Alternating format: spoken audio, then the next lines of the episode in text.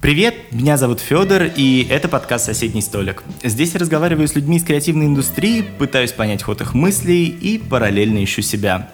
Сегодня со мной за одним столом Кирилл Родин, сооснователь фудтех, или, как он сам называет, э, техфуд-сервиса «Кухня на районе». Кирилл, привет! Привет, привет. Спасибо большое, что пришел. Ты знаешь, я довольно часто начинаю свой подкаст с вопросов про образование, и это не будет исключением. Не могу у тебя не спросить. У тебя нет высшего образования, насколько я знаю, то есть ты не доучился. Не жалеешь ли ты об этом? Ну, не жалею. Ну, в целом, как бы, вообще не люблю жалеть о чем-либо. Вот. Это, это тупиковый путь развития человека. В целом, не знаю, я бы и получил высшее образование. То есть я не из этих приверженцев, которые там такие бросили, и такие, а, смотрите, я бросил. И вы все бросаете. Не, я бы на самом деле и а потом направление, которое мне нравится, там эм, получил бы высшее, но так получилось. Ну, тем более, там, у меня просто я обучался, чтобы было понятно, бэкграунд, что да, я да. учился на строителя мостов, тоннелей, дорог, э, короче, на инженера, вот. А я так-то себя считаю гуманитарием, вот. Я просто не знаю точно, кто там я гуманитарий, потому что вроде цифры считать тоже умею. А, да, поэтому и бросил. То есть я там не доучился, какой-то там, не знаю, что-то на каком-то пятом, четвертом курсе, что-то, да, такое. Вот, но я там, если честно, вообще даже там сильно не учился, вот, потому что это была заочка. Так получилось, я уже работать начал с 18. Ага, и получается, в последнее время ты занимаешься именно маркетингом. Расскажи, откуда ты брал знания, ну, то есть, э, возможно, это какое-то дополнительное образование, или просто вот буквально на ходу какие-то кейсы? Не, на ходу, потому что у меня был как бы плавный вход, я же не зашел сразу там с директор маркетинга, я зашел вообще с SMM. Ну, сейчас так прозвучало, будто я не в смысле, что SMM ничего, в смысле, что как бы, э, ну, если честно, я даже не с SMM зашел, я слушаю прям совсем конкретно, потому что я там для упрощения истории, там, когда там спрашивают коротко, да, я там говорю, ну, я пришел в Rocket SMM-щиком. Ну, там я был даже первое время, на самом деле, не сильно-то SMM-щиком, там интересная история, что я работал в ремонтах, там, в стройке, но душа просила вот заниматься режиссурой, вот это все съемками, я просто фанатею вот от там съемок именно, как процесса, продакшн, вот этого всего. Вот, кино люблю сам по себе себе. Я во время строительства, там, ну вот ремонтные бригады со своей, там, пока делала на ремонт, я параллельно там любил что-нибудь подснять, там, какой-нибудь там, не знаю, видос на YouTube. Тогда YouTube зарождался, блогинг вообще, вот, думал зайти так, э, клипы какие-нибудь поснимать. Ну и все, и именно под этим соусом я попал в Рокет, то есть я в Рокет как бы обратился, сказал э, Леша Колесникову, типа, я готов делать что угодно, я нифига не умею, готов для начала вести там паблики, ну потому что тогда казалось это самой простой точкой входа в любую компанию, типа там еще СММщик не сформировалась как вот вообще профессия наука, и нужно было зайти мне хоть как-то. Я ему предложил, говорю, давай там, ну, а мне очень хотелось просто попасть уже в эту всю стартап-тусовку, потому что она мне очень сильно понравилась, ну, своей этой вот, не знаю, такой прогрессивностью. Вот, и я предложил там, типа, вести прям паблики, но Леша мне навстречу предложил, он сказал, что ему понравилось то, как, типа, я там какую-то фигню снимаю, ну, в смысле, сама фигня не понравилась, но понравилось это рвение. Я даже там, на самом деле, пришел в Рокет, типа, ответственный за съемки. Это очень смешно было было в итоге э, ни хрена не снял. Параллельно, понятно, ну уж там что-то надо было делать, и я там взялся, понятно, просто там левой рукой вести там Твиттер, ВКонтакте, там Фейсбук и все вот эти соцсети, которые были у, у Рокетбанка. Ну, а потом как там уже закрутилось, завертелось, потом там начал расширяться, по пути уже взял какой-то проектик, взял то, там начал читать какие-то книжки, прочитал там все эти там, как это, первая, самая первая книжка маркетолога, это всякие эти фиолетовая корова, там, да, да, да. вот как писать там, текст это клад, или как там вот эти вот, что-то такое там про написания текстов. Вот. И как-то пошло-поехало. Ну, типа, просто начал делать там все больше и больше проектов, расширять как бы кругозор, погружаться во все, там, запускать рекламные кампании. Ну, типа, пошел таким вот по верхам, если честно. То есть я там ни в один процесс сильно не углублялся. Но это позволило быстро, короче, понять вообще, что делать в маркетинге. Ну, вы, получается, уже были знакомы на тот момент, да? Кто, с кем? С Колесниковым? Да, да, да, да. Ну, вот когда ты пришел в Rocket. А, не-не-не, это просто с нуля вообще. Я никто написал имейл ему, который так и начал. Привет, привет, э, Леша, я ничего не умею, но всему хочу научиться. Это было начало э, письма прям такое. Вау. Вот, и да, и дальше написал то, что я сейчас занимаюсь ремонтами, но вообще я прочитал про Rocket, мне очень понравился, и я хочу попробовать себя там, типа, у вас, э, попис... ну, побыть типа СММщиком.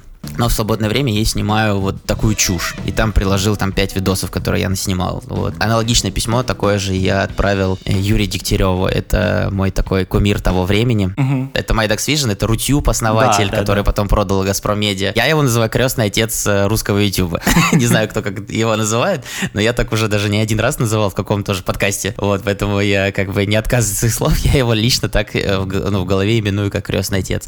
Вот, и мне мне просто очень нравилось, как он MyDax Vision, типа, делал такие штуки прикольные. И, ну, тогда вот это, получается, какой-то 2013, что ли, 14, 2012-13 год. У него уже, спасибо, Ева была на тот момент. Да, и вот, короче, я ему аналогичное письмо отправил. То есть я прям копипаст, просто вместо Алексея Юрия написал. По-моему, что-то такое было, ну, если честно, там а. не до конца уже помню, вот. Но что-то да. И вроде бы Юра мне тоже ответил, но он ответил мне очень коротко, типа, в одну строчку. Интересно, приходи. Ну, ему посыл был такой, что, понятно, я в MyDax Vision не СММщиком хотел, я ему там чуть переписал, что в смысле у меня есть видео, и я как бы готов генерить шоу, э, учиться продюсингу, продакшену, короче, хочу снимать, вот. А Алеша чуть другой посыл, типа, что давай я у тебя там по SMM-блю, вот это все, но тоже то же самое приложил видос. И поэтому да, то есть как бы я потом просто, Юра, я пошел раньше к Леше, потому что Леша мне ответил, по-моему, чуть быстрее, и пригласил прямо на собеседование, вот. А Юра как-то размыто ответил, что-то там типа из раздела интересно, да, попробуем, и никаких там конкретики. Алеша прям написал, типа, место, время, куда приходить на собеседование.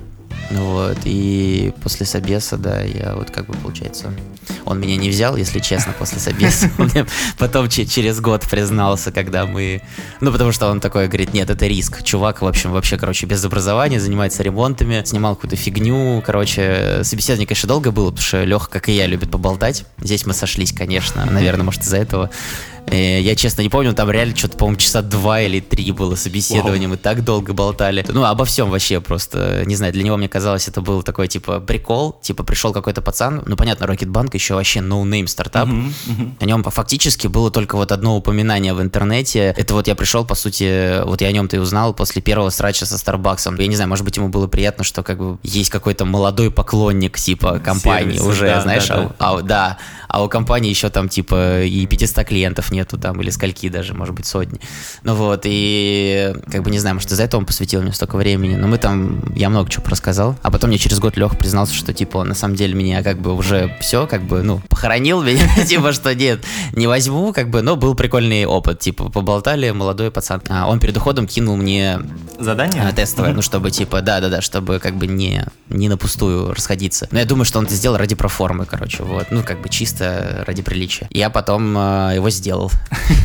И Понравилось? Это был роковой момент. Ну, видимо, Лехе понравилось, потому что он сказал, ладно, чувак, хорошо, приходи за какие-то копейки вообще. Ну, я был согласен, потому что мне так понравилось, что, типа, я просто когда был на собеседовании, мне там понравилось это вот, э, как они там сидят, такие все молодые, такие, короче, прикольные, что-то болтают, угорают. Я подумал, офигеть, вот это круто, типа, компания, где, в которой там люди управляют и всем до 30. Ну, вот, как я люблю шутить, вчера мы как раз просто с Лехой болтали про это очень удачно. И, ну, и с Олегом, и просто я, я отметил, что сейчас мне столько лет, сколько было Лехе лет, когда он меня брал на работу. То есть, то есть сейчас как бы, да, то есть и получается все были вот по его возрасту ребята, представляешь, управляют компанией. Ну, вот, мне это сильно, короче, вдохновило, и я поэтому очень постарался с э, тестовым заданием. Ну, прям типа сильно. Не скажу, что оно офигенное и что оно крутое, просто, видимо, Леха увидел, насколько я потратил сил на это. Он тогда меня взял, походу. Вот. Да, да. Ну, наверное, не жалеет, если честно. Надеюсь. Для контекста, тоже для слушателей, тестовые задания, я так понимаю, это были раскадровки, да? Да, раскадровки. А ты откуда знаешь а это? В смысле, где-то... Где-то было тоже, я пока готовился. А, да, я точно, да, говорил. Это раскадровки рекламы, да. Я их просто отрисовал от руки и отфоткал. Да, да, да. Ты, получается, всю жизнь продвигаешь, ну, всю профессиональную жизнь, я имею в виду, для плюс-минус одной категории. То есть это и рокет, и кухня, они рассчитаны на средний класс москвичей с довольно высоким уровнем цифровой грамотности, ну, там, хотя бы достаточным, чтобы скачать приложение, да. Пробовал ли ты когда-то работать с другой аудиторией, например, с аудиторией по старше? А, нет. Ну, так с, сразу скажу, что типа у кухни она намного шире. Это просто де-факто. Рокет в начале прям э, реально core аудитория была 30, но это из-за того, что просто финансовая грамотность была у молодых просто на нуле. Uh-huh. Вот. И там вот за эти пять лет, сколько там Роки там успели позаниматься до ухода оттуда, благодаря вообще всем э, банкам России, даже Сберу, который стал там за пять лет, считай, как бы современным прям да, вообще да, да. супербанком из какого-то, да, э, Тиньков со своим Тиньков журналом. Ну, короче, благодаря вот этой там высокой грамотности очень много там появилось прям реально там зедов и миллениалов, которые были готовы разбираться, что такое кэшбэк, э, клиринг, куда у меня уходят деньги, что такое авторизация операции. У Рокета всегда хорошо получалось э, делать, понятно, вот этот молодежный брендинг, и в конце концов там сместилась кора аудитория на вот зедов, на вот это все. Но это уже там после нашего ухода. До этого я тренировался делать маркетинг на целевую аудиторию 25-30, ну вот, типа где-то так. У кухни, благодаря тому, что продукт простой, ну в смысле это обычная домашняя еда, у нас э, кор как раз-таки, ну вот прямо сейчас по сервисам, которые можно проверить, там, нашу этот, э, демографию, кор там 27-40. В итоге все равно на очень широкую э, приходится делать аудиторию каждый раз. вот, у меня очень короткий, просто профессиональная жизнь, как ты сказал, или что, что сказал, этот опыт у меня очень короткий, я еще там ничего не успел считать, там сколько там, 7 лет маркетирую или 6. Ну, 6 вот, это а... уже для нынешнего рынка. ну, до этого что, я ремонты делал, по сути, я тогда не знал, что такое маркетинг и как продавать, но я же там тренировался как раз на продаже, и это, считай, ну, короче, можно положить копилочку хорошо. С 18 лет там до, получается, 21 года я ремонты делал балконов, батареи ставил там в одной компании, ездил, ну вот, ради выживания приходилось продавать, то есть я приезжал, например, на обмер батареи, там, чтобы заменить батареи, параллельно предлагал сделать ремонт, вот эти все примочки, типа, ой, я смотрю, у вас тут что-то на балкончике такое лежит, там что-то, это, давайте мы вам его зачистим, да сделаем классный ремонт, будет дополнительная комната у вас, представляете, еще 3 метра функциональных квадратных у вас в квартире, вот это вот приходилось делать. Вот. Это я просто генерил на ходу, потому что, как бы, ну, нужно было что-то делать и там выживать. Ну вот, так и получалось продавать, как бы, ремонты квартир, то есть приходит такой 18-летний чувак с э, бригадой, где там опытный Серега такой э, за 50 бы. Ребят сначала, конечно, у всех там шок, когда там приходит какой-то 18-летка, но я там быстро учился, понятно, я там быстро там понимал, что куда там, ну, потому что я начал вообще с рук, то есть, в смысле, я руками работал самый вообще первый год, mm-hmm. вот самый первый год. Потом проще было продавать, то есть ты приходишь как бы, да, на ремонт, вот. ну, во-первых, там сразу по опыту уже видишь там слабые места, говоришь, что, что типа, так, давайте здесь вот это, давайте здесь так не будем класть, давайте мы вам сразу положим там хороший ламинат, ну вот, э, и все. Потом вот это, получается, точка общения с, на рынке, ездить закупать товар, там свой мир. Можешь вспомнить тот день, когда ты ушел из Рокетбанка? Было ли ощущение, что ты уходишь в пустоту, или уже было прям четкое понимание, четкое планирование? Чтобы было понятно, вот все последние, как сказать, у меня, короче, не было перерывов, чтобы люди понимали, там просто даже мы иногда путаемся, там таймлайн сложный, типа как в Терминаторе последнем. Вот. Э, у нас там наложение таймлайнов, то есть, получается, мы рокетом занимались, а кухня долгое время была просто хобби, как бы проектом, который мы делали в свободное время, а им в полную очередь занимался Антон Лозин, и у кухни пока не было инвестиций там от ПК, вот до этого момента казалось, что это просто, ну, типа увлечение, которое просто там непонятно зайдет и не зайдет, вот, и там причинно-следственная связь такая, что как бы э, там она вот в первый год кухня начала так сильно расти и показывать цифры внешних заказов, заказов. То есть у нас там за первые полгода существования кухни заказы не от нас, ну, то есть нет своих, нет тех, кто знает сервис, перевалило, ну, короче, уже стала доля меньше 50% э, от заказов, которые от внешних людей, которые вообще как бы просто не знают о нас. То есть мы смотрели по адресам заказов, то есть мы видели, что это заказы не в Rocket да, да. и не домой наших сотрудников. И проекты мы делали как раз-таки не для сотрудников Rocket, а проверить как бы гипотезу. И слава богу, что она как бы за первые полгода проверилась, как вот как, ну, а делали, честно, там как бы так вот э, не сильно увлекаясь, потому что там Rocket был, Rocket нужно было заниматься основное время. Ну вот. Ну, то есть такой типа проект, а там попробовать, посмотреть, вдруг что. Ну и как бы вот он очень хорошо показал цифры, показал, что мы не одни с такой потребностью простой еды. Ну и поэтому я даже не помню дня, когда я ушел из Рокета. В смысле, потому что это очень размытый день. То есть как бы я не помню вообще, как бы у меня не было как бы официально вот этого отрезанного дня. То есть я как бы в какой-то день я пришел, сказал, что ну все, ребят, я, короче, ухожу вместе со всеми. Мы в феврале ушли. Там вот э, Олег, Леша, ну они как фаундеры, поэтому понятно, там это как бы громко было, там это написали об этом VC.ru, в смысле, ну, прям вот так отдельно. Ну, я простой маркетолог, понятно, в смысле, но я просто там под, под шумок вместе с ними тоже как бы официально уволился из Рокетбанка уже, вот, вышел и как бы дел много в кухне на районе, то есть у меня, если честно, не было никакой вообще как бы сменной обстановка. Я начал просто продавать теперь приложение еды. Вот. Можешь рассказать, вот чем ты занимался в Рокете и чем занимаешься сейчас? То есть как буквально поменялся круг твоих задач после ухода из Рокета? Так скажу, не было жесткого перехода, потому что как бы, ну, понятно, там э, в Рокете я был маркетологом, э, но я просто делал много чего, вот, и поэтому там много кто путается, что-то кто-то меня, из-за того, что я там часто представлялся как лицо, ну, короче, многие э, голос Рокетбанка ага. или лицо где-то в каких-то интервью, вот, э, многие даже не знали, что я не сооснователь, э, ну, это, короче, такая э,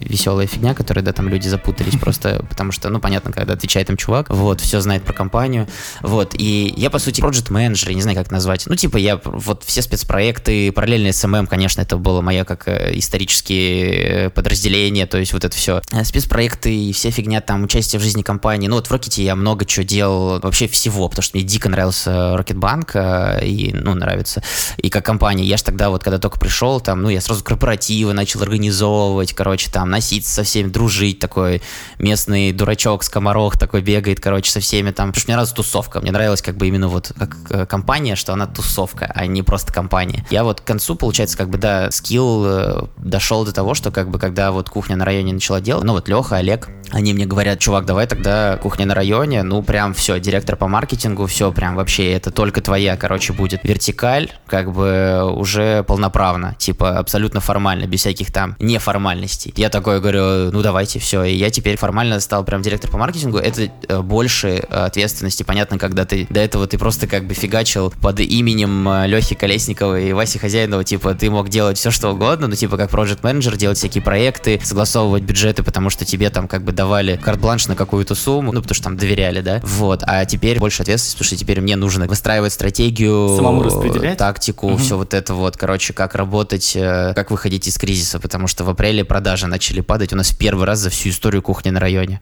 представляешь, то есть как бы, да, мы два с половиной года, ну мы как стартап нормальный, всегда рост, да, и еще офигенный на самом деле, стартаперский рост, так называемый, типа month to month, десятки процентов, вот. Из-за коронавируса, представляешь, апрель это первый раз, когда падение не сильное, то есть оно такое, типа, по итогам получилось 10%, ну, по выручке. Но на наших объемах это большие суммы, и вообще просто, в принципе, это плохой сигнал. Типа, как бы у стартапа на этапе быстрого роста какой-то месяц резко вот это, короче, нужно было сесть, и изменилось время, изменилось представление у людей, короче, какое-то там это, нужно подстраиваться под него, нужно резко менять э, вообще все. И я вот как бы по сути там пересобрал отдел маркетинга, ну как пересобрал, ну да, там на самом деле он там вырос в два раза, э, поменяли тактику, там врубили новые каналы, начали просто врубать разные эксперименты, гипотезы, там за два дня запустили конкурс там на айфоны с Вилсакомом, ну типа просто вот прям начали вот так врубать э, такие все гипотезы, которые лежали как это про запас, ну и сработали, как бы они, потому что мы показали в мае рост 80%, чтобы ты поняла,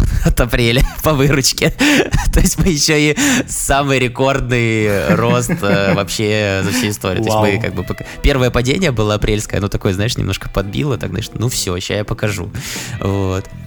Да, это вот типа, да, вот, например, как бы, если описать, что э, изменилось по задачам. Ну, то есть, как бы, ну, глобально, вот я привык работать в самотохе, когда много всего, и когда там я довольно тупой, ну, в смысле, что я не умею все вот эти канбаны, там, вот это все, я обычно пытаюсь доверять это людям, которые в этом разбираются, вот, а я там, ну, по сути, как классический там этот проект менеджер типа, там, больше толкаю всю историю, как бы, и, то есть, как бы, я, я, я работаю по модели Waterfall, или как он там, э, Agile, чисто Agile, жальщик, я не знаю, как это назвать, просто я же даже как бы не разбираюсь, что там, как это называется, методы. Вот. Ну, понятно, поэтому у меня в команде специально есть люди, которые следят, э, которые straightforward ребята, которые там, у них все четко. Там так у нас работает, в общем. Раз оно работает, значит, так и должно работать дальше. То есть, если бы не работало, я бы, конечно, убил тревогу. Как бы раньше я тоже, по сути, делал тоже очень много, просто чуть в другой плоскости. Теперь как бы чуть больше задач, но в целом я не сильно там зашиваюсь, потому что я уже привык в таком темпе работать. Вот, очень, когда много всего, там,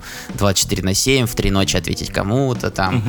Я, наоборот, не от этого кайфую. Вначале я, помню, я еще любил там поизображать жертву, типа сказать, что, блин, что-то мне это не нравится, а потом я порефлексировал, типа я устал, там надо отдохнуть, я там такой весь за, в делах замученный, там вот я помню, когда в Рокете, например, в периоды какой-то вообще жести. Потом порефлексировав, я понял то, что именно по ходу это мне и нравится, то есть что типа, когда я такой везде засунул нос свой, вот, и плюс как бы ко всему там могу в три ночи кому-то что-то дать ответ, ответ, там, что-то произошло, нужно срочно там отреагировать, отработать, что-то там, э, нужно срочно нагнать там резко, неожиданно там 10 тысяч юзеров, или там нужно выручку прямо сейчас врубить мощную, там, запустить какой-то продукт прям, ну, то есть, короче, это такая вот история. А можешь подробнее рассказать про то, как э, вообще устроен маркетинг в кухне, то есть какие это есть отделы, сколько человек трудится, и ну вот чуть подробнее про саму структуру. Ну, структура, она такая, ну, понятно, самопальная, то есть как бы я просто что, как, как чувствую, так Конечно. и делаю, потому что у меня опыта мало. Мой единственный э, самый опыт большой это в Рокете, короче, маркетинг, поэтому вначале, понятно, я начал делать его как в Рокете, по сути, пытаться как бы скопировать. В целом сейчас э, глобально можно разделить так. Это, значит, отдел э, спецпроектов, проектов, вот, э, отдел спецпроектов, я это называю, это не классическая история, как, типа, в корпорациях больших, типа, там, отдел спецпроектов, это какие-то аккаунты, или кто-то, кто просто связывает, там, агентство с брендом и так далее, потому что мы все делаем in-house, то есть это, надо было, наверное, с этого начать. Фундаментально у меня идея такая, что, короче, мы все делаем in-house, то есть весь наш отдел строится от того, что все люди — это руки, а не, э, как сказать, короче, ну, понимаешь, они дельцы, они дуеры, они не thinkеры, они дуеры, типа, вот. И э, от этого строится, по сути, весь отдел. То есть я как бы ребят ищу, которые готовы там э, делать спецпроекты под ключ. То есть как бы если эта задача а пришел там какое-нибудь издание, да, ну вот там а, хочет партнерку, типа давайте просто сделаем партнерский материал, да, я тоже это называю спецпроектом, потому что на самом деле нужно участие нескольких э, как бы голов, то есть там нужно, чтобы этот спецпроект трубу не ушел, нужно, чтобы наша как бы креативная часть подумала внутри отдела, какую лучше подачу сделать в этой, потому что чаще всего, когда всякие издания продают партнерские материалы, они как бы твой продукт не знают, у них не, не получится сразу и это гениальный какой-нибудь партнерский материал, то есть нужно им помочь, вместе придумать какую-то спецуху и так далее, типа там разыграть мини-конкурс в этом партнерском материале или там сделать нетривиальную рассылку, до каких-то гигантских проектов, гигантских по объему работы. Это если там, не знаю, кухня на районе ты пользуешься, можешь да, открыть, да. посмотреть там. Э, последний у нас был проект кино, э, кино.localkitchen.ru, это домен. С медиатекой, да? Не-не-не, с медиатекой, а вот э, прямо сейчас вот, который идет, а медиатека просто уже прошла, это наш личный, вот кино.localkitchen.ru, это наш домен конкурса, вот. Это, по сути, мы как бы разыгрываем просто среди клиентов телеки и домашние кинотеатры от LG, ну, типа топовые. Ну, то есть идея такая, что как бы люди, бум случился домашних кинотеатров после самоизоляции. У людей у всех там теперь сейчас подписки годовые, ну это я тебе рассказываю инсайт, откуда конкурс родился. Вот. Uh-huh, и uh-huh. получается, идея была такая, что подстать людям, как бы, ну, еда отличный компаньон для кино, то есть тут все мэчится. Вот. И мы как бы решили так, окей, тогда мы кухня на районе, разыгрываем э, просто домашний кинотеатр офигенный, то есть люди будут делать покупки и приглашать друзей в кухню ради киношки. Ну вот, э, ну и там гарантированный приз, если ты выполнил все задания, то есть чтобы ты не расстраивался, если не выиграешь в рандоме этот кинотеатр, то мы всем даем плед. И вот смотри, тут столько составляющих в этом конкурсе. Ну, я честно скажу, он довольно сложноватый, в смысле, я люблю про- простые конкурсы, но просто эта э, идея давно лежала, и мы ее как бы э, реализовали все-таки. И это все сделал один человек, чтобы ты понимал. То есть как бы мы вот сели, нагенерили вот механику э, и придумали, что в ней будет. И вот один человек, вот у меня Алина, например, она проект менеджер этого конкурса, то есть это она придумала дизайн пледов, она нашла подрядчика, сделала с ним пледы. Мы придумали, ну, пока обсуждали, она поняла, кто может быть партнером конкурса. Она с каждым договорилась сама, с Holy Corn ом, с LG, с э, у нас там Ока. Вот. Ну, это просто, чтобы добавить охватности, чтобы они тоже а, сама нашла, какие модели, кто разыгрывать будет. Накодили приложении накодили дизайн лендинга, нарисовали, сверстали, и она отвечает, получается, за то, что вот как бы сейчас выдача призов идет, то есть она ищет человека, который в support е будет общаться с победителями. И это вот отдел спецпроектов, то есть это вот, это от такого человека, задач от таких, типа там сделать вообще мега-конкурс, который обычно там рекламное агентство за это берут там несколько миллионов рублей, чтобы такое сделать, да, вот, до вот типа партнерку замутить. Вторая часть это типа performance отдел, э, ну, классический на результат отдел, который гонит гонит трафик, вот, то есть э, цель у меня вот развернуть внутри in-house полностью как бы performance э, отдел, то есть э, там Facebook мы сами гоним трафик э, очень хорошо, э, там AdWords, понятно, мы одни из первых в России ASA начали делать, это Apple Search Ads, вот эта вот реклама, mm-hmm. когда у Apple появилась, вот, э, ну и дальше сейчас хотим развивать этот отдел и типа внутри строить, э, получается, прям свое агентство, потому что уже практика показала, что как бы с агентствами работать классно, да, но у нас внутри получается CAC, ну, или Customer Acquisition Cost э, у нашего перформанс-отдела, значит, он получается намного эффективнее, ну, бывает, э, чем у, у агентств, вот. Соответственно, для меня как бы это сигнал, что, в принципе, нужно продолжать то, что мы делаем, потому что в теории я могу даже cost-effective сделать отдел, и уже в перспективе, типа, нескольких месяцев, вот. Ну, параллельно, понятно, какое-то там агентство держать про запас, которое тоже чисто гонит трафик, как бы. Вот, и внутри еще есть, получается, дизайн-отдел, то есть это там несколько дизайнеров, э, которые работают только, типа, на маркетинг, то есть на перформанс-отдел, на все вот эти наши проекты и все-все-все. Вот, это если глобал, вот так выглядит отдел, то есть э, это 15 человек прямо сейчас, по-моему. Вот. 15 человек всего. Да, да, да. Получается, что это не узкие специалисты, а наоборот максимально широкопрофильные, да? Да, кроме перформанс отдела. Там чистые вот как раз нужны вот эти вот ребята с глубоким, вот. Ну, то есть там как бы собираем мы сейчас вот как раз ищем там таргетологов, там талантливых, типа вот хотим на отдельные как раз такие направления. Там узкие специалисты, а в спецпроектах там, конечно, широкие. И ты сам принимаешь участие во всех брейнштормах, то есть вот э, вместе с ребятами тоже включаешься в разработку рекламной стратегии ну, вот рекламной кампании каждого проекта. Да, да, да, да. Ну, в смысле, это типа не обязательно, но э, просто я люблю придумывать. Ну вот, и поэтому, да, конечно, участвую. Ну, понятно, не везде успеваю, и, конечно, в идеале лучше, чтобы это все прям делали там сами ребята. Но, понятно, у меня есть, э, есть доля контрол-фрикерства, вот, вот этого. То есть, короче, иногда хочется запрыгнуть везде, посмотреть, что все точно хорошо, типа, потому что, как бы, я люблю, когда везде все хорошо, то есть, такой, типа, как бы, даже э, постик э, в социальных сетях, чтобы сделан был э, хорошо, чтобы там пробельчики были расставлены правильно, чтобы тирешечки были длинные, вот, э, ну, как бы, но это без терроризма, на самом деле, в смысле, я просто, как бы, ну, сделали, если что, я могу вообще ничего никому не сказать, это вот у меня такая есть привычка, не знаю, кого-то, может, она бесит, ну, типа, я могу никого ничего не предупредить, просто зайти, например, отредачить пост, ну, типа, молча, потом сообщить, сказать то, что, типа, если что, я его отредачил, типа, сделал чуть-чуть как это по-другому, вот, а, ну, расставил там тирешечки и все такое. Чья идея была с э, майонезными змейками на 1 апреля? Ну, ну моя, ну, как бы, в смысле, да? Нас, ну, конечно, что, у нас тогда же не было, в смысле, как, как и сейчас, сами придумываем все in-house, ну, вот, поэтому. Ну, а тогда еще змейки, это же было 1, 1 апреля, это первое полноценное да, да. 1 апреля кухня на районе, да, ну, змейка это, типа, вот просто фан. Появилась mm-hmm. идея, типа, надо сделать. Ну вот, и сделали. Расскажи, пробовал ли ты когда-то сам отвозить заказы, взаимодействовать с клиентами? Ну, то есть выходил ли ты из вот этого маркетингового пузыря, скажем так, в вот такое прямое общение с вот, ну, непосредственно потребителями, пользователями? Ну, прям конкретно рукой э, своей, вот в кухне мне не доводилось ни разу прям доставить заказ, кроме как, например, если неформально доставку. Ну, то есть прям вот так вот, типа, что прийти, поработать весь день, нет.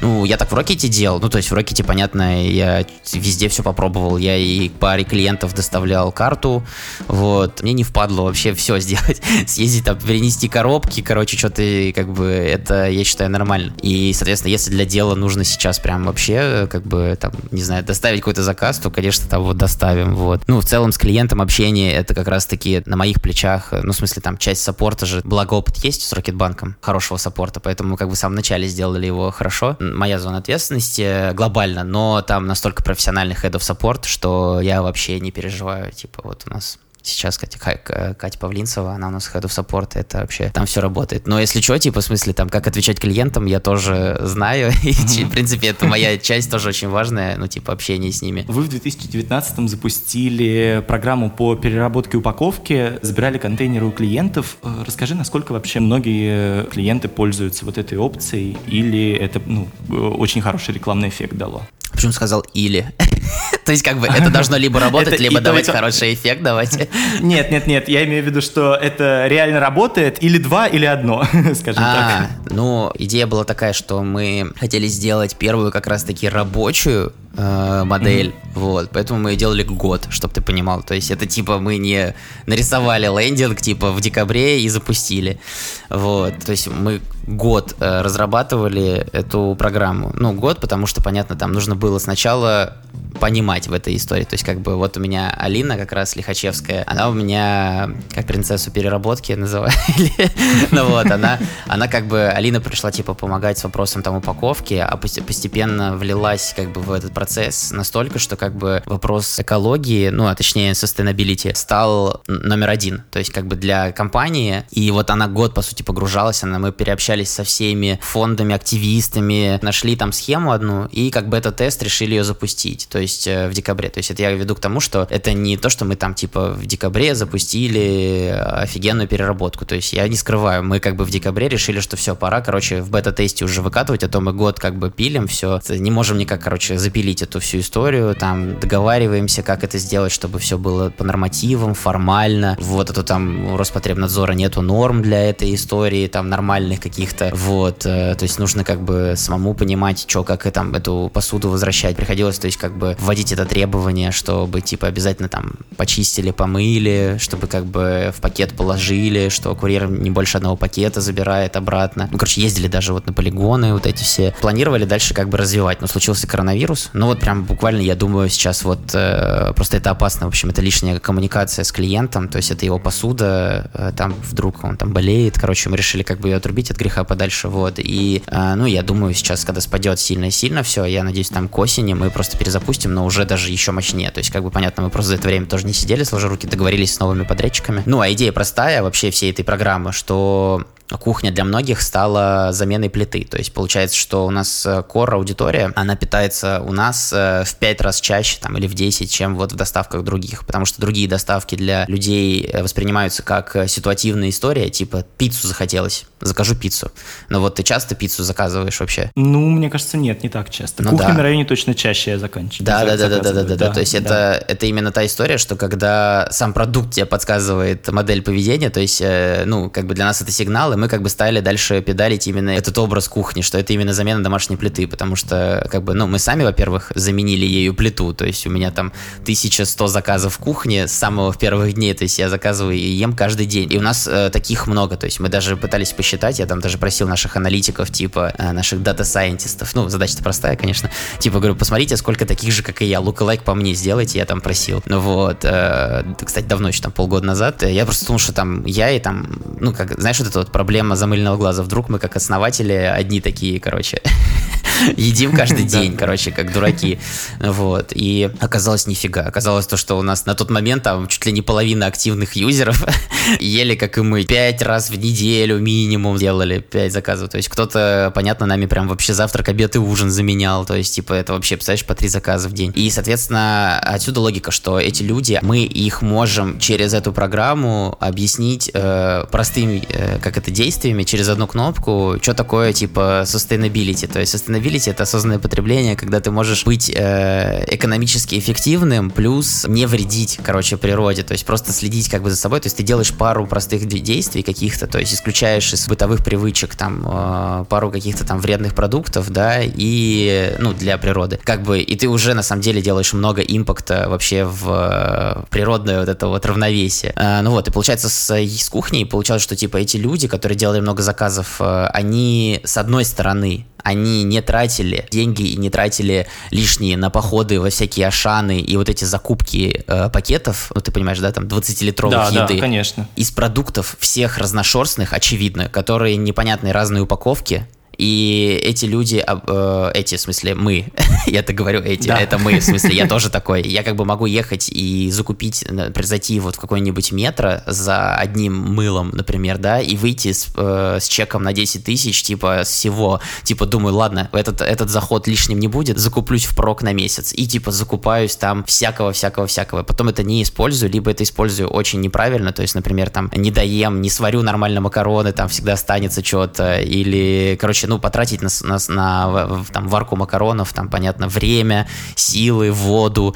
Короче, ты понимаешь, потом посуду и, помыть. Да, это все расход ресурсов. Да, ты вот понял, что я имею в виду, потому что я сейчас не выспался, и поэтому рассказываю очень сумбурно, и как-то, в общем, сделайте скидку, что как бы я не сильно в этом как бы шаре, так поверхностно тоже запрыгнул. Получается, что, во-первых, с одной стороны, это вот это, мы, то есть, как бы от этой части, да, обезопасиваем человека, вот, а с другой стороны, мы оставляем много пластика, который, ну, наш, э, как бы, если взвесить, конечно, конечно, это в долях, в пропорциях намного меньше, то есть, получается, после каждого приема пищи из кухни там остается, по-моему, весит он что-то 13 грамм, наш контейнер. Ну, короче, в целом, допустим, а, пусть будет 100 грамм пластика, да, вот, это точно намного меньше, чем останется после другого приема пищи, если ты сам будешь себе готовить, да, там, потому что разные еще фракции, разные это, вот, и пазл сложился, ты понимаешь, да, о чем мы, то есть, как бы у нас появилась такая идея, что, окей, раз вот наш мусор э, есть какой-то, да, то давайте мы его хотя бы приведем к единой фракции, которая перерабатываемая точно. И так и появилась новые контейнеры, которые мы выкатили, а, новый пакет, вот, это все из э, перерабатываемой продукции, специально прозрачный, чтобы, короче, было в итоге, ну, след максимально минимизировать свой. И сверху, чтобы добить, дать человеку очень простую кнопку, чтобы он мог, по сути, нам же все вернуть, а мы 100% отвозили на,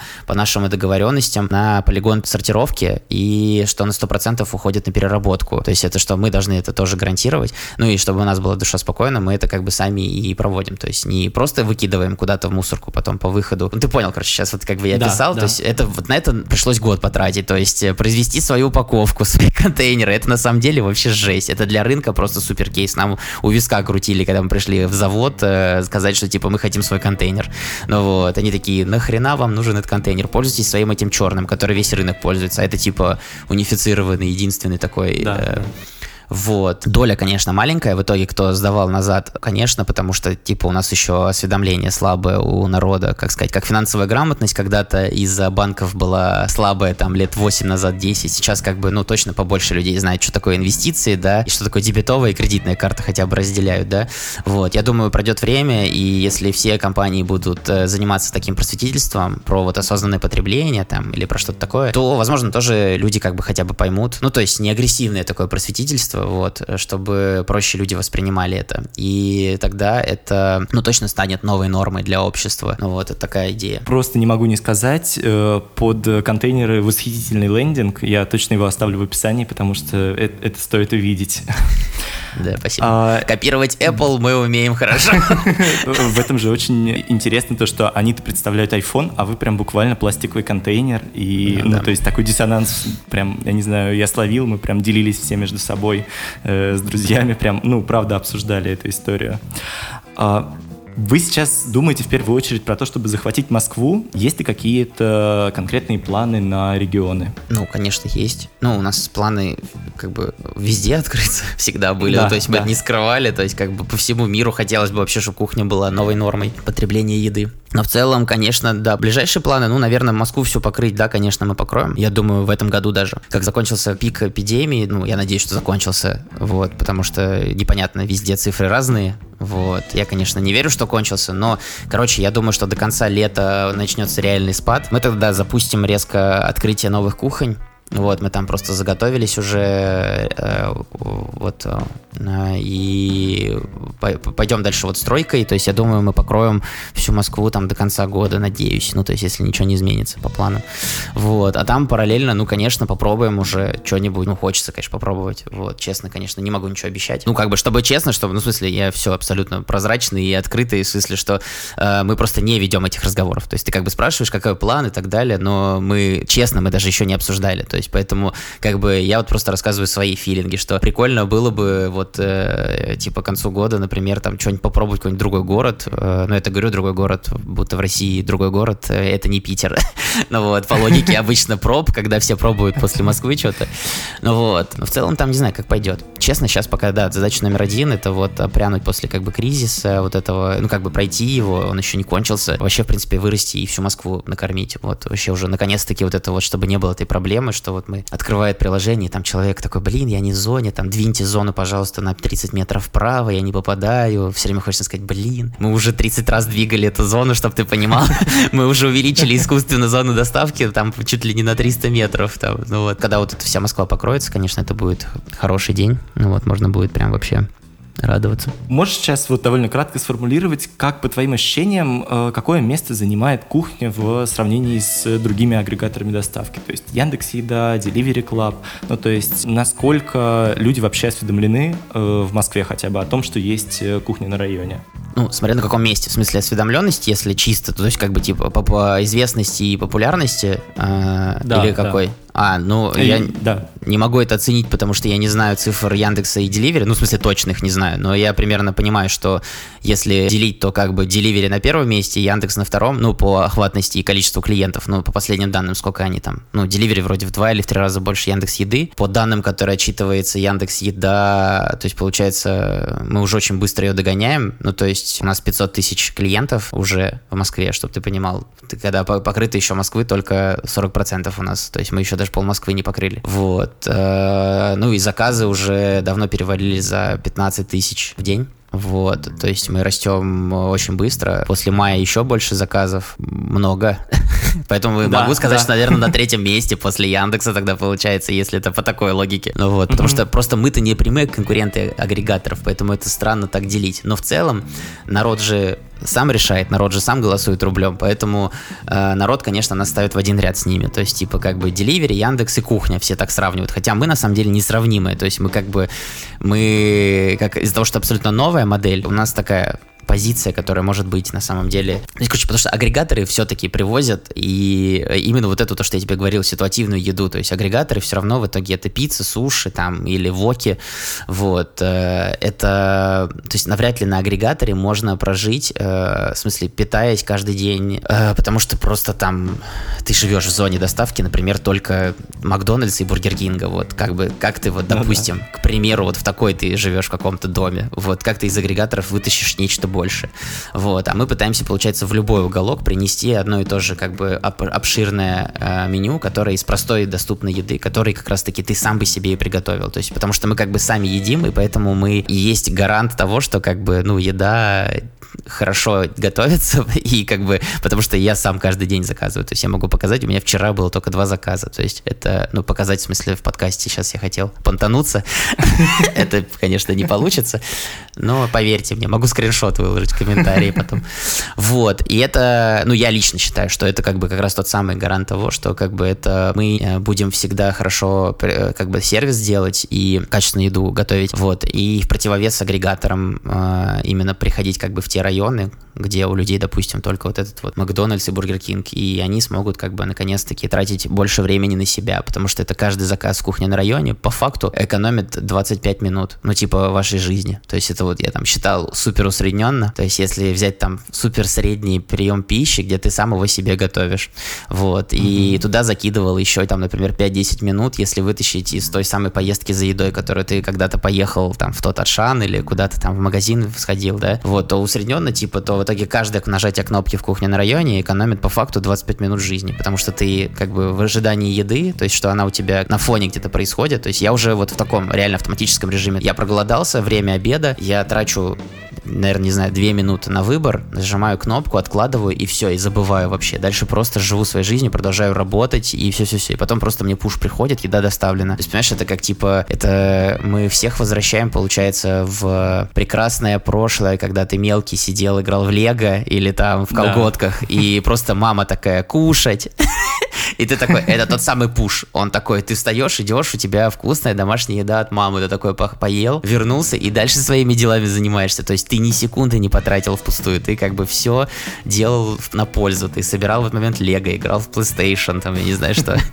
Вот. Здесь такая же история, то есть ты как бы ты работаешь, продолжаешь, у тебя как бы экономия всего, ресурсов и так далее. То есть вот я экспериментировал, и был какой-то месяц, где я вот месяц 100% ел только кухню на районе. То есть получается как бы в неделю 21 раз заказывал кухню, получается по 3 приема пищи в день. Вот, 4 недели подряд. Ну, чтобы все понимали, что в смысле в обычное время я не 100% питаюсь только кухней, очевидно. ну, в смысле, есть дни, когда там, например, там в субботу я там схожу в рестик, в пятницу вечером, например, могу себе приготовить. Но 17 в среднем, 16 а, приемов пищи, ну, может даже больше, там 17-18 приемов пищи в неделю, это точно за кухней, потому что вот кухня точно у меня закрывает все будни, завтраки, обеды, точно закрывает э, ужины part-time, ну, типа time-to-time, вот. Э, воскресенье часто как бы заказываю там в кухню, когда лень что-то делать, ну, суббота, например, тот самый день, когда хочется, например, себе что-нибудь приготовить, типа стейк, вот это как раз тот самый вот прием пищи. Вот, а был у меня эксперимент, и я как бы весь месяц заказывал только кухню, и А, ну, по деньгам вышло примерно то же самое, если честно, что вот, типа, как бы ты ходишь, но зато сколько я времени сэкономил. Ну, и плюс разнообразие у меня было, получается, рациона. То есть, как бы, ты там одно дело можешь тоже себе закупить на эту же сумму, как бы, еды, но ты, как бы, не шеф-повар, ты не сможешь себя каждый день удивлять разным. То есть, сегодня индейка, завтра курица, послезавтра рыба. Как бы сейчас я не пытался продать кухню, но э, ты понимаешь, о чем я? Ну, в смысле, я пытался просто донести эту мысль непосредственно, которая заложена такая глубоко, которая э, как сказать, она не очевидная, то есть ее люди до нее доходят там чуть позже, когда сами долго-долго питаются, то есть вот который мне друг, например, который у меня там начал кухней пользоваться и питаться ею, вот, а потом просто сам не пишет, через три месяца фотку присылает мне, типа говорит, смотри, у меня в холодильнике два йогурта стоят, вот, и как бы это, ну и он мне пишет и говорит, это типа последствия того, что я как бы подсел на кухню, то есть как бы что холодильник пустой, они перестали ездить на вот эти закупки еды, то есть как бы это вот эти on-demand, получается, сервис кухня спасает по еде. Вот мы сейчас еще раскатим магазин везде, ну, на каждой кухне. То есть у нас можно будет из одного приложения сразу себе заказать там еще что-нибудь типа Кока-Колы, гель для душа, там, ну, если он кончился, зубную пасту, туалетную бумагу, вот, ну, типа эти товары. Мы сейчас уже начали их раскатывать, если что, ну, там, я не знаю, может, ты видел, не видел, мы магазины раскатываем. У меня еще нет, по-моему. Да, у тебя, наверное, еще нет, у нас пока их да. мало. И, ну, в целом, да, это вот такое будущее, которое там идем. Ну вот, и как бы, да, у такого продвинутого москвича, получается, есть сейчас набор, как бы, такой самокат Яндекс Лавка плюс кухня на районе. Типа, еду у нас заказывает, там, если надо что-нибудь такое, типа, а там, пакеты для мусора или что-нибудь такое, да, мыло там, вот он через там лавку, там, самокат что-нибудь закажет. Вот тебе и он демант 7-Eleven э, такой магаз у дома, который у тебя в телефоне прям вообще. Вы, получается, вот э, тем, что начинаете агрегировать и обычные продукты, конкурируете с Яндекс Лавкой напрямую? Да, да, да. Ну, с Лавкой мы уже конкурируем, э, и с самокатом тоже уже конкурируем. В смысле, это даже скрывать не надо. Ну, в смысле, они в открытую идут, э, как сказать, войной. Ну, как и мы тоже. мы, с одной стороны, мы этот магаз запустили, да, а с другой стороны, там вообще реально параллельно э, с нами, то есть как бы мы запускаем со своей стороны магаз, лавка и самокат со своей стороны запускают готовую еду. Ну, только она, понятно, у них не ими приготовленная, они просто реселлеры, они перепродают чью-то заготовленную вот в э, контейнерах, вот эту вот типа милпаки, вот эти вот, короче, которые там mm-hmm. холодная, то есть у них холодная еда не разогретая приезжает, э, вот, то есть они, понятно, э, в силу своих обстоятельств и ограничений делают это так, мы, понятно, из-за того, что не заточены под магазин. У нас тоже магазин не очень обширный, то есть, понятно, против там самокатовских и Яндекс.Лавка э, сколько у них там позиций э, на полке. Понятно, против этого как бы на, мы тут э, тоже как и они тоже не могут еду готовить, как бы вкусную и горячую привозить. Вот, мы со своей стороны не можем сразу выкатить тысячу позиций в магазине, потому что мы просто делаем это как, э, ну, раскатываем постепенно. Вот, это нужно склады еще там, все вот это вот делать, поэтому... Ну, лавки самоката, понятно, им проще, они, э, у них никакого инвестмента, типа, нету мощного, большого, крупного по времени и по деньгам в открытие точки, потому что они просто арендуют любое помещение, вообще любое, просто, лишь бы там был стены, потолок. Ну, я э, Э, как бы утрирую, ну, ты понял, к чему, что типа мы-то ремонтируем, там, строим кухню полноценную с горячим холодным цехом, с, с точкой приема, с комнатой, отдельной комнатой отдыха для райдеров, из душевой, вот это все, короче, мы сами строим с нуля, поэтому у нас как бы кухня раскатывается какое-то время, а им нужно просто открыть э, любое помещение, просто и поставить туда полки, и завести товары, как бы. Поэтому лавок сейчас типа 80, сколько там, 9 что ли, по, уже в Москве и в Питере, и самокатов тоже уже под 100 штук, вот, вот, а у нас э, только 33 точки. Но мы, я думаю, нагоним сейчас. Кирилл, напоследок всегда спрашиваю, можешь ли посоветовать какие-то книги, блоги, может быть, телеграм-каналы, вот что ты вот конкретно сейчас читаешь для слушателей? Всегда боюсь таких вопросов, потому что ничего Ой. я сейчас не читаю, и у меня просто нет времени, ну, прямо сейчас, то есть последние, там, я не знаю, полгода, год вообще точно я. Последняя книжка, которую я прочитал, я уже говорю про это полгода, поэтому стыдно уже называть эту книжку, потому что если кто-то загуглит, поймет, что я ее одну уже советую последние полгода, год, потому что реально я ее там полгода назад только прочитал, про историю Пиксара, ну, типа, как он там развивался, это вообще, типа, она мне прям очень понравилась. Ну вот, э, очень прикольно. Ну, типа, там именно как строилась вот эта компания, которой я вот фанатею именно вот в творческом плане, как вот они работают. Вот. Да. Это, это кайфовая книжка, реально, она такая вдохновляющая для меня оказалась. То есть я ее прям в таком на одном дыхании, прям вообще ух. Вот. Но это реально, честно, это единственная книжка за последние, не знаю, несколько лет, которую я прочитал. Вот. Э, Все остальное, понятно, я трачу время там на какие-то конкретные какие-то статьи по каким-то темам, там, если мне нужно что-то узнать, там прям загуглить. Вот. Так что так. Так что, ребята, сами, к сожалению, чужие советы какие-нибудь воспользуйтесь. Мой, короче, или мне посоветуйте тогда, наверное, вот давай, давай обратная вот, история, давай, да. Да, в комментариях тогда надо написать э, советы Кириллу. Да, что почитать. Пишите. Да, да. Хорошо, спасибо большое. Это был подкаст «Соседний столик». Пишите комментарии, обязательно ставьте 5 звезд в iTunes. И спасибо, что сидели за соседним столиком. Пока.